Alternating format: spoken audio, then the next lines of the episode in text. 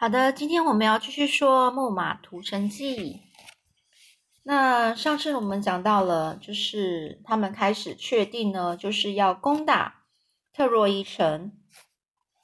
那带领的是亚加梦农，是那个希腊呃这个的国王叫美尼劳斯的哥哥，他是这次号召联军出力最多的，所以呢，他这次选定了一个欧波亚海峡附近的奥里斯港。作为所有的统帅，他们的军队还有船舰集合的地点。不过呢，在准备出征的时候呢，他们呢就先讨论了一下，决定先采取和平的手段，汉派的和平使节去向这个普里普里亚摩斯国王，就是特洛伊国王呢，表达一个抗议，并要求呢立刻归还呃皇后海伦，还有他那个财宝，那些我们属于他们的财宝。而今天的故事就接下去了。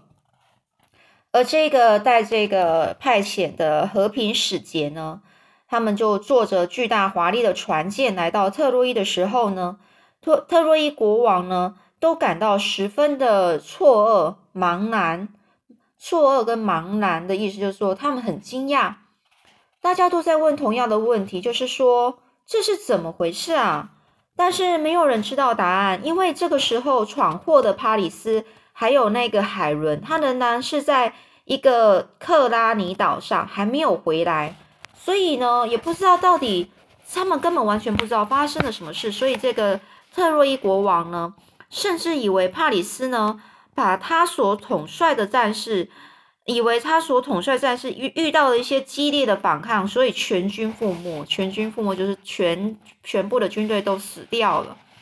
他以为是这样，所以希腊人才会更加的嚣张，更加嚣张，就是说，去让希腊人呢更有把握的，呃，然后直接攻打到特洛伊城的这样子。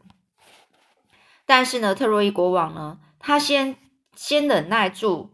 控制一下自己内心的焦急、遗遗憾、不安，因为呢，按照正式的礼节，觉得说，哎，他是算是很有礼貌的希腊使节啊，所以他还是用很正式的方式来先去呃跟这个希腊使节见面。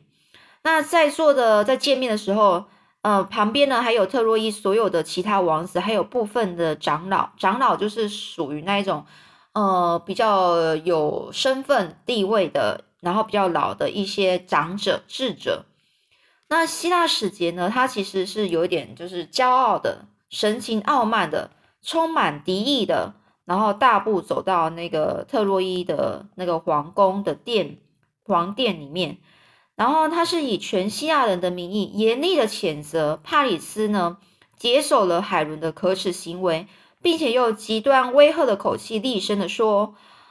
除非，除非现在立刻归还我们被偷走的皇后和财宝，否则你们将会遭到毁灭。所有的希腊的王子呢和英雄呢，都已经准备率领无数英勇的战士前来远征特洛伊，就在从从就是会过来这边，然后去攻打你们，洗血我们国家所遭受的耻辱。而这方激烈的言辞呢，马上引起在座特洛伊王子还有长老们不满的反应。因为这个特洛伊国王下令大家先安静一下，所以呢，这时候他还是这个国王还是很郑重对希腊使节说：“很抱歉，对于你刚才所指责的我们的事情，我们实在一点也都不清楚。我只知道你们的同胞赫丘利早早年呢劫走了我我的姐姐。”哦，就是这个国王的姐姐。那这次呢，我是派遣帕里斯去你们国家，就是为了要带他回来，让我们手足团聚，也让我在晚年的时候能够有一些安慰。但是帕里斯到现在还没有回来。这时候希腊使节就说，他很快就会回来的，而且还会带着我们的皇后。你不用怀疑，我奉劝你们，我就劝你们呐。最好在他们一回来的时候，就立刻归还我们的皇后和帕里斯从来从我们国王希腊国王宫中所偷走的一切财宝。如果你们耽搁久了，只怕要后悔都来不及呢。而这个特洛伊国王呢，和所有在座的人听得如此这个如此不逊的言辞，都感到无法忍受。就是说，觉得他好像他那个这个使节讲话就是非常的嚣张，对他们非常的没有礼貌。所以呢，有的啊，他们就这个特洛伊城的这些王子，还有这些人呢，就很生气到有有点生气到都快要拔出剑了，想要用剑，然后直接直接杀死这一个使者。但是呢，觐见到此为止，这的这个他们还是有忍耐啦，因为这个国王还是一个很有风度的人，所以呢，他就派人护送这个希腊使节安全的回到希腊船舰上。而载满了希腊大军的一千艘舰队就在奥里斯港集合了，但我呢都斗志高昂，蓄势待发。蓄势待待发，斗志高昂，就是大家都已经很有精神，准备要战争了，恨不得呢立刻就去将特洛伊城夷为平地。所以呢，就在预定出发的日子，哎，风突然变强了，潮水也变得非常的汹涌。这时候，比较熟悉航海的一些战士就说啦。糟了，吹北风了！北风一吹，根本无法无法航行，根本没办法开船。而亚加梦龙只得下令说：“大家先不要，先不要紧张，我们等北风停了，我们再出发。”但是十分反反常的是，北风一天一天的吹，似乎毫无停止的迹象。觉得，诶，这个北风怎么都没有停下来呢？这到底怎么回事啊？天后怎么会突然变得这么奇怪？以前呢，这个时时候呢，早就不再吹北风了啊！大家纷纷就去问预言家卡尔卡斯。卡尔卡斯，这个卡尔卡斯呢，这是呃以预言家和祭司的双重身份来参加这次的远征。这次远征就参加这次的长远的战争啊，就是这个这个路程，他也都有参加了。这个卡尔卡斯呢？他回答令大家非常吃惊，他就说啦：“月神还有女女猎神阿特米斯在生气，有两个神在生气哦，所以故意阻挠我们出海，除非将我们最高统帅亚加梦龙的爱女伊碧格尼亚献给阿特米斯米斯，否则阿特米斯的愤怒就不会平息。好，阿特米斯就是那个女猎神，所以他说。”要把那个统帅亚加梦龙的女儿送给这个神，所以他就不会生气了。而这个女神阿特米斯的确是在生气哦，因而且生的正是亚加梦龙的气。因为不久前呢，亚加梦龙在狩猎时，他射死一只阿特米斯心爱的野兔，并且还夸耀自己的剑法。说，即使是女猎神阿特米斯也不可能射得这么准。而阿特米斯对亚加梦龙的这一种不敬的行为感到非常的恼怒，就非常生气啦。这才故意吹起北风来捣蛋，来捣捣打乱他们的行程就对了。而这个亚加梦龙听到了预言家卡尔卡斯的话之后呢，心中也是唉，既惊讶又悲痛。经过考虑之后。他打算辞去最高统帅的这个职务，结果呢，就就想说，就委托别别人去，呃，代向全体全体希腊大军宣布，他的良心不允许他杀死自己疼爱的女儿。所以一听到这个宣言呢，那急于出征的希腊大军群起就开始不满了，有的甚至还威胁说将不惜叛变来表达对亚加梦龙不肯顺从神意的抗议。而亚加梦龙的弟弟，也就是斯巴达的国王啊，他更是气急败坏的冲到亚加梦龙面前说：“哎，你难道不知道这样做会引起大家的反感吗？会讨厌，大家会讨厌的。难道你不想征服特洛伊吗？不想提升你在全希腊的地位吗？我一直以为你跟我是不同的，没想到你跟其他的凡夫俗子一样。凡夫俗子就是一般人呐，跟一般人一样。”一方面渴望权势，渴望就是一方面想要那种权势地位，一方面又不肯有所牺牲。等一下，等一下，这时候呢，这个亚加梦呢很痛苦的说：“你说的牺牲是我的伊碧格尼亚，这是我的女儿，诶，我的爱女，诶，你为什么要这么生气呢？这么严厉的责备我，是为了你那美丽的妻子海伦吗？你自己当初为什么不把她看牢一点呢？所以这个两个兄弟就开始吵架了。后来呢，这个美尼劳斯呢，就是那个国王斯达巴斯巴达国王呢，终于他就退让了，他就叹了一口气，唉，然后就对他哥哥说：“唉，我收回对刚刚说对你说的一些话，还有要求。其实我也很疼爱你的女儿啊，很遗憾的遗很遗憾的是。”就只有他们两个兄弟和好，并不能改变这个、这个、这个，呃，伊比格尼亚悲惨的命运。伊比格尼亚就是那个亚加梦龙的女儿，她的命运。因为亚加梦龙很快就发现预言家卡尔卡斯所说的那番神谕已经深入人心，根本不可能改变。所以呢？深入人心，就是大家都觉得是对的。他他女儿应该要牺牲，这样我们才可以去攻打特洛伊。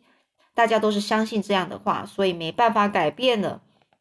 于是他就说：“看来可怜的我，可怜的女儿啊，一定得牺牲了。”这时候，他的神情凝重的对这个斯巴达国王说：“很显然的，就是很明白的，大家都已经达成默契，就是我如果。”拒绝不拿不献出我的女儿，他们一定也会先杀了我们，然后再杀再杀了我的女儿。相信我吧，他们一定会这么做的。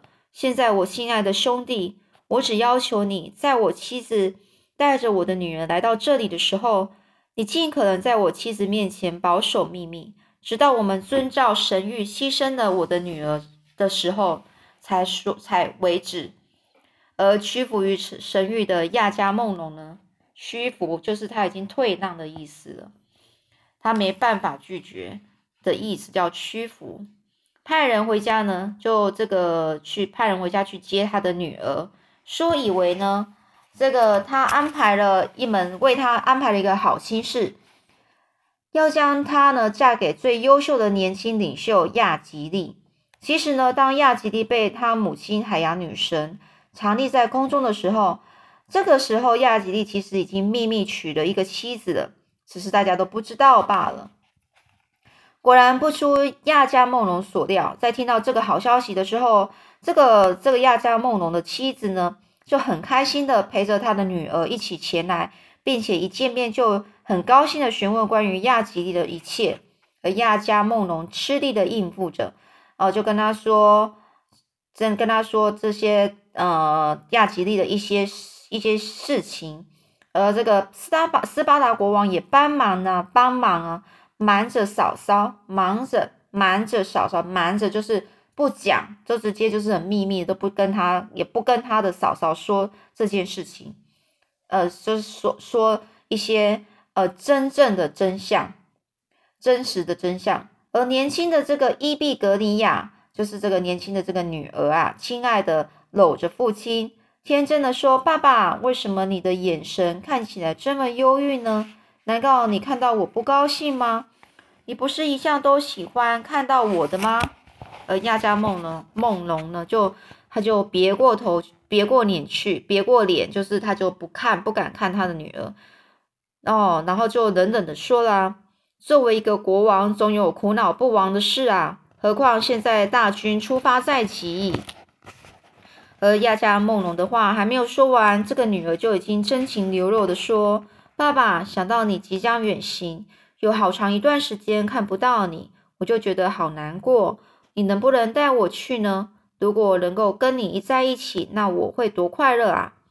这个亚加梦龙严肃的说：“我的孩子，你也要做一次远行。不过在这之前，我们必须献祭。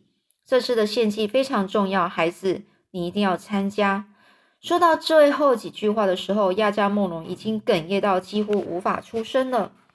这时候，他女儿就很天真无邪的抱着爸爸，一点也没有想到什么不好的。他就说：“爸爸，你怎么了？不要难过啊！看到你这么难过，我的心里也好难受。”而反而是那个亚加梦龙的妻子呢，突然有一种怪怪的感觉，她突然很害怕的看着亚加梦龙，然后声音有点。颤抖着说：“你该不会有什么事情要瞒着我们吧？为什么你的举止看起来这么奇怪呢？而当他老婆终于知道亚加梦龙可怕的计划时，整个农整个人都崩溃了，连站的力气都没有，只能就跌坐在地上，很歇斯底里的，就是很疯狂的哭哭骂着说：“啊，亚加梦龙啊，你这个凶手！为了夺回美尼劳斯那不贞的妻子，你竟要牺牲自己的女儿，为什么呢？”这不公平啊，一点也不公平。如果一定要牺牲一个少女，为什么不能用抽签的方式来决定呢？当你杀害她的时候，你将怎么样祈祷？你怎么可以献献祭自己的女儿呢？还心安的祈祷呢？这个伊碧格尼亚，这个他女儿啊，他就吓得花容失色，哭哭啼啼说：“爸爸，我不相信，这会是真的吗？”你不是一向都很疼爱我的吗？你还说希望我嫁给一个出身高贵的男子，成为一个快乐的少妇，然后等你征战回来，高高兴兴的迎接你。这些话难道你都忘了吗？妈妈说的对，这一点也不公平。海伦和帕里斯的事跟我有什么关系呢？为什么帕里斯来到希腊，我就一定要死呢？爸爸，请你放过我吧。我还这么年轻，我一点也不想死啊！然而，但是这是亚加梦龙已经铁了心了。他的神情很冷酷的望着那一对伤心绝望的母女，坚决的说：“我没有办法，我是怀着沉重的心情来做这种牺牲，我不得不这么做啊！你们看见了，这里有这么多英雄，还有战士，他们热切盼望去特洛伊。”去征服敌人，讨回公道，但他们没有办法出发，只能困守在这里。请你们务必要了解，我是顺从全希腊人才这么做。如果我不肯遵从神谕，神谕就是神说的话，做出这样的牺牲，他们一定会杀死我，然后再杀死你们。就这样，一群狂热的好战勇士，无视于这个伊比格尼亚。就是这个女儿，还有这个母亲呐的哀声求饶，仍然残忍又无情的把她带到这祭坛，而这个到最后，这个女儿死了，北风也停了，载满希腊大军的船舰一艘艘的开出了奥里斯港，迫不及待的朝着特洛伊出发。在岸上呢，只见伊比格尼亚可怜的母亲，她披头散发。声嘶力竭的一遍又一遍痛哭着：“邪恶的人，我诅咒你们！我诅咒你们全部！总有一天，你们将会为今天邪恶的行为付出惨痛的代代价。”亚加梦龙，你最好死在异乡吧！我再也不要看到你。好，这是今天的故事，是有一点悲伤，对不对？好，我们下次再来说，最后又是怎么样呢？